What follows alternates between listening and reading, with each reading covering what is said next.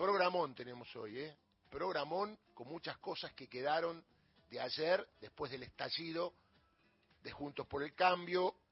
Por un lado, parte del PRO, no todo el PRO, porque parte del PRO no está de acuerdo con la pequeña parte del PRO, que es Mauricio Macri, Patricia Bullrich y algún otro que anda sueltito por ahí, acomodándose a las circunstancias y no respetando la voluntad popular de quienes lo votaron. Patricia Bullrich sacó el 23% y no respetó, porque no consultó, primero institucionalmente a su partido, coalición cívica, radicalismo, se cortó solo. Y tampoco hizo una encuesta, y vio que ellos hacen focus group y eso, preguntándole a la gente si estaría de acuerdo con apoyar a Milei. Se cortó Sala, cortó la democracia partidaria. Ellos que hablan tanto de república, del respeto a la gente, del ciudadano, bueno, se acabó. Autoritariamente, como es Macri, como es Milei, como es Patricia Bullrich, porque son dirigentes autoritarios, a los cuales la democracia le queda muy, muy grande, decidieron generar un ruido que por lo que estamos viendo le va a ser perjudicial. Porque del otro lado hay un ministro de Economía candidato que trabaja en orden. No habla más de lo que tiene que hablar y cuando lo quieren meter en una pelea, todo lo contrario, ¿se acuerda que antes había enfrentamientos? Sergio Massa hoy es el no enfrentamiento. Es el vengan para acá, vamos a trabajar, no me importa de qué partido venís, si sos bueno y querés colaborar, serás bien recibido. Creo que es la época y el proceso de lo que se vive en la Argentina. Una Argentina democrática, más normal, y justo cae con los 40 años de la asunción de Raúl Ricardo Alfonsín, el padre, les guste o no le guste, de esta democracia. Y uno piensa, qué radical de aquella época y que aún sea siendo radical puede votar a alguien como Milei. Uno piensa nadie, salvo que tenga muchos negocios, haya perdido la pertenencia o haya cambiado su vida, pero el radical, el de la boina blanca, porque yo revisaba los actos, y las primeras filas del acto de la 9 de julio, previo a las elecciones, de la cual yo participé, había boinas blancas. Yo que ahora ya no se ven las boinas blancas, pero hay muchos todavía las llevan en el corazón. Y nunca un radical puede votar a Milei o puede votar a Macri. Aunque usted me diga, pero ya lo votaron. Pero hay un límite. Raúl Alfonsín dijo, el límite era Macri. Imagínese lo que diría Raúl Alfonsín de Milei. Y ni le cuento de Patricia Bullrich. Por eso, en esta época de pacificación nacional, como en aquella época que veníamos de la dictadura, ahora venimos de la grieta violenta.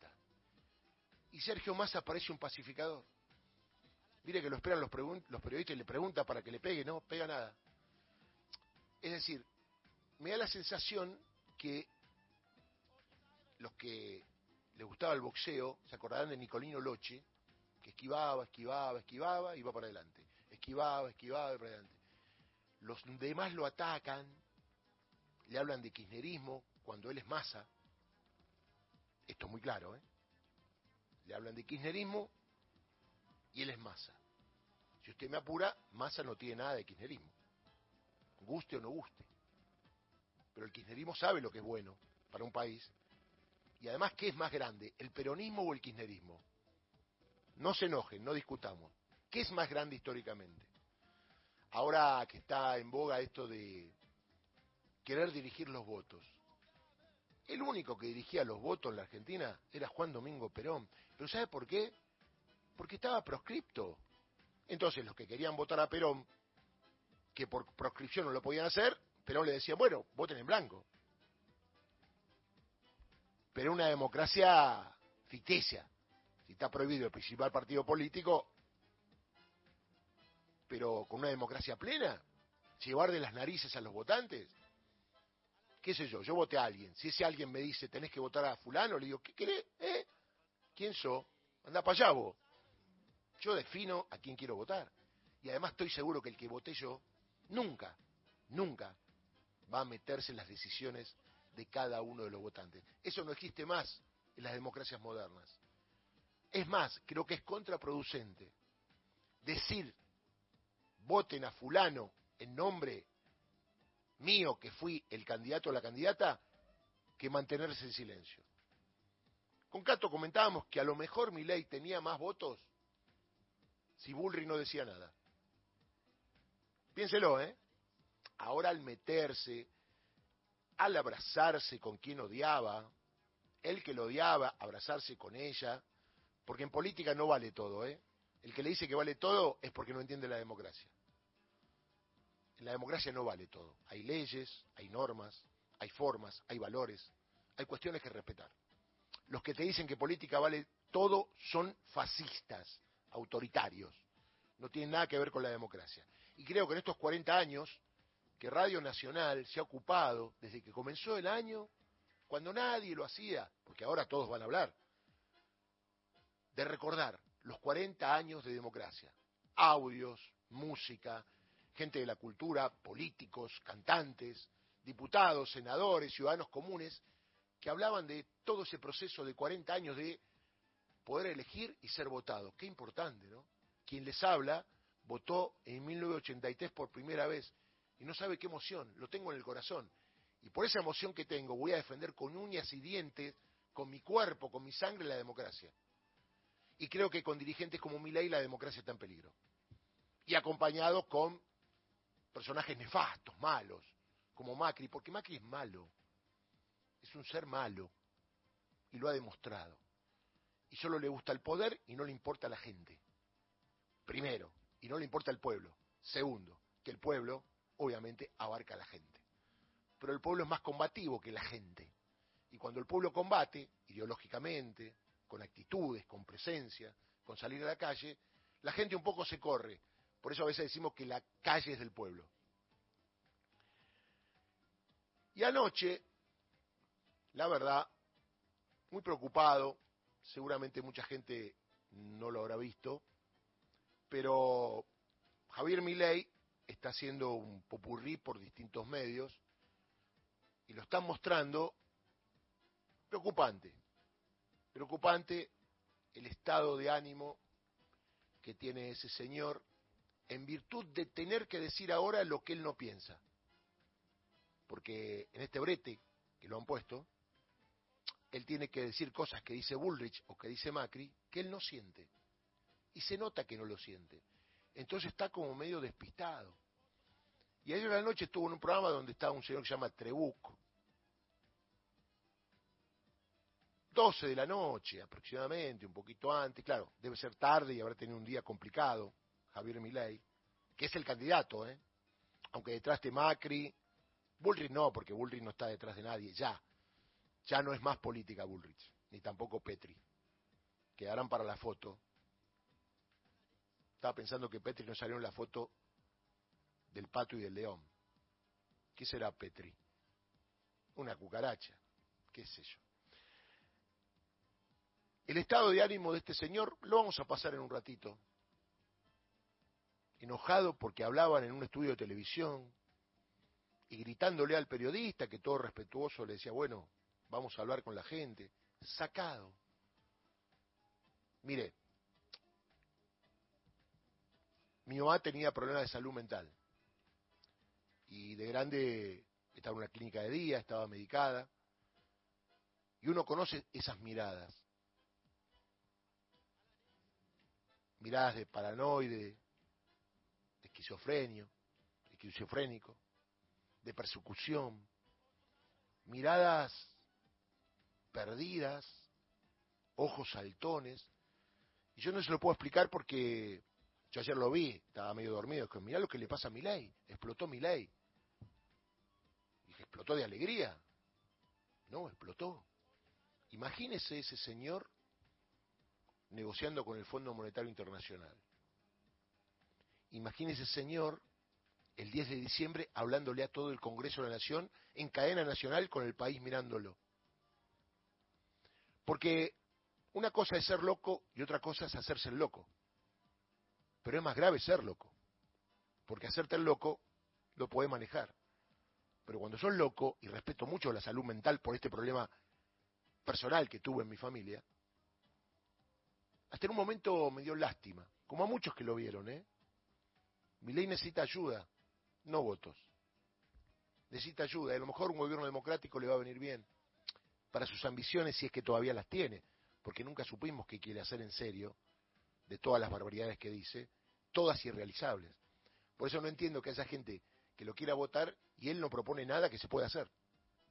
Digo, ¿no? Raro esto, raro. Por eso, eh, cuando dicen, bueno, ahora la gente que votó a mi ley, eh, los enojados, eh, como hizo esto, no lo va a votar. ¿Ustedes creen seriamente que los que votan a mi ley están contra la casta? ¿Creen que están con achicar el Estado? No, están alienados en gran parte como él. Entonces, lo que él diga, de hecho, hoy dice, estoy con Patricia Bullrich, no pasa nada, aunque sea la casta.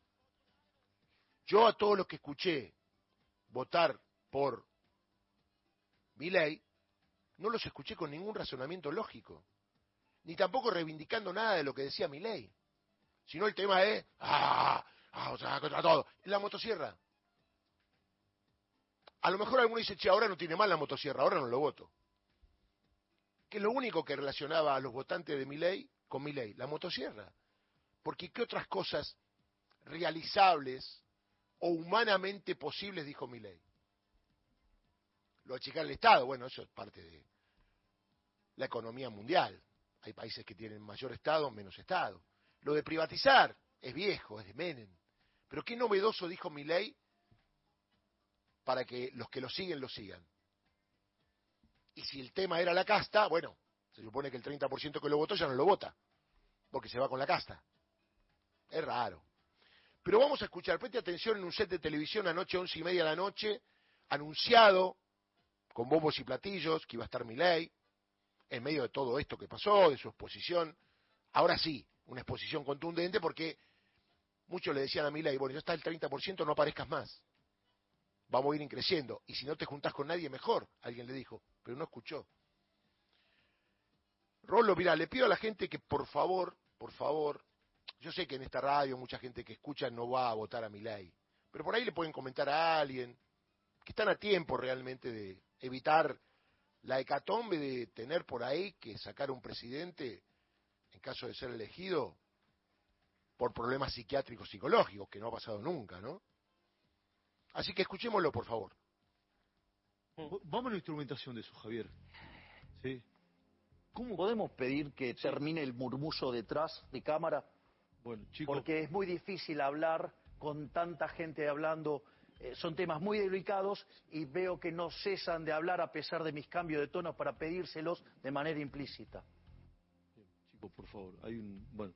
Eh, convengamos que estamos con un nivel de bullicio no convencional para temas tan complejos como los que estamos tratando, y si yo me y si yo le erro, a mí me destrozan públicamente y nadie va a decir que atrás había un murmullo que me estaba matando. Ah, bueno, después fuera de ahí te explico. No, yo entiendo lo que quieran, pero eh, veo gente desde que inicié que habla demasiado. Digamos, y es muy difícil temas tan complejos como murmullo en, en el oído.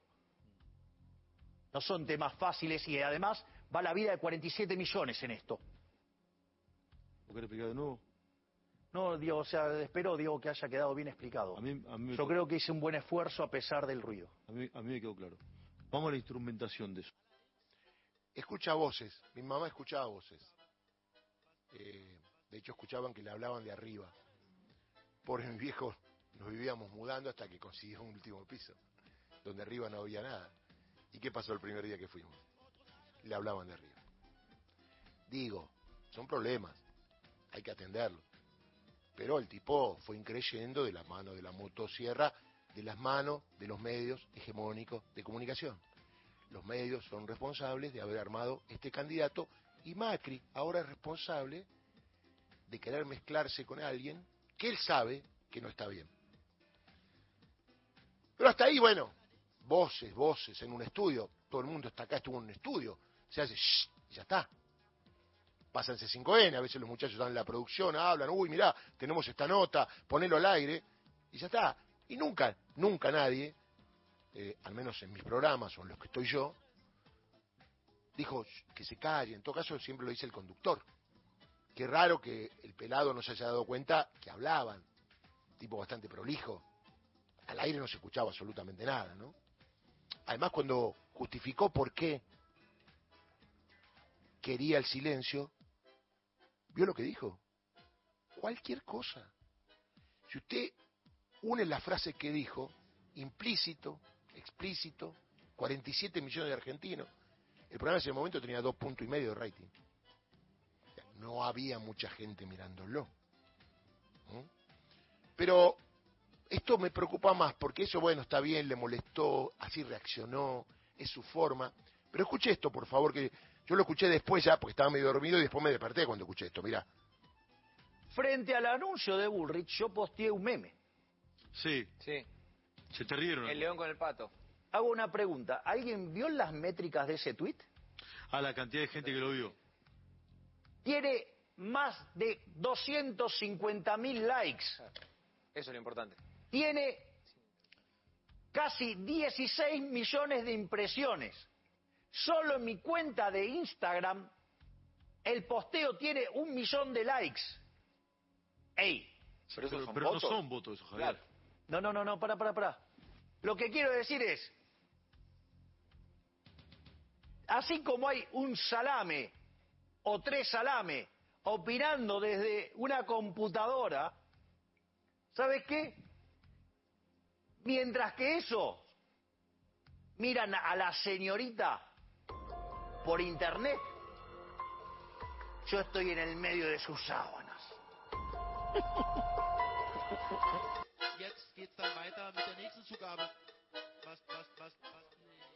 Usted está escuchando, ¿no? Siempre el tema sexual.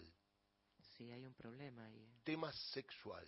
¿Qué tiene que ver mientras están con sus señoritas, los que entran en la computadora? Él está en sus sábanas. Quiere estar en las sábanas de las señoritas que teóricamente tienen otras personas que están con la computadora. Bueno, no quiero analizar profundamente porque esto es la muestra, un botón. Imagínese lo que debe haber en ese cerebro y en ese cerebelo. Cuidado, porque a la larga voy a entender que no entiende nada de lo que es la democracia, pero no intencionalmente. Porque la verdad algunos lo llaman fascista.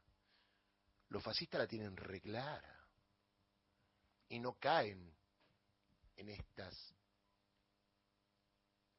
a ver, emociones violentas a la hora de exponer. Así que, si querés resumir lo que te he dicho hoy, es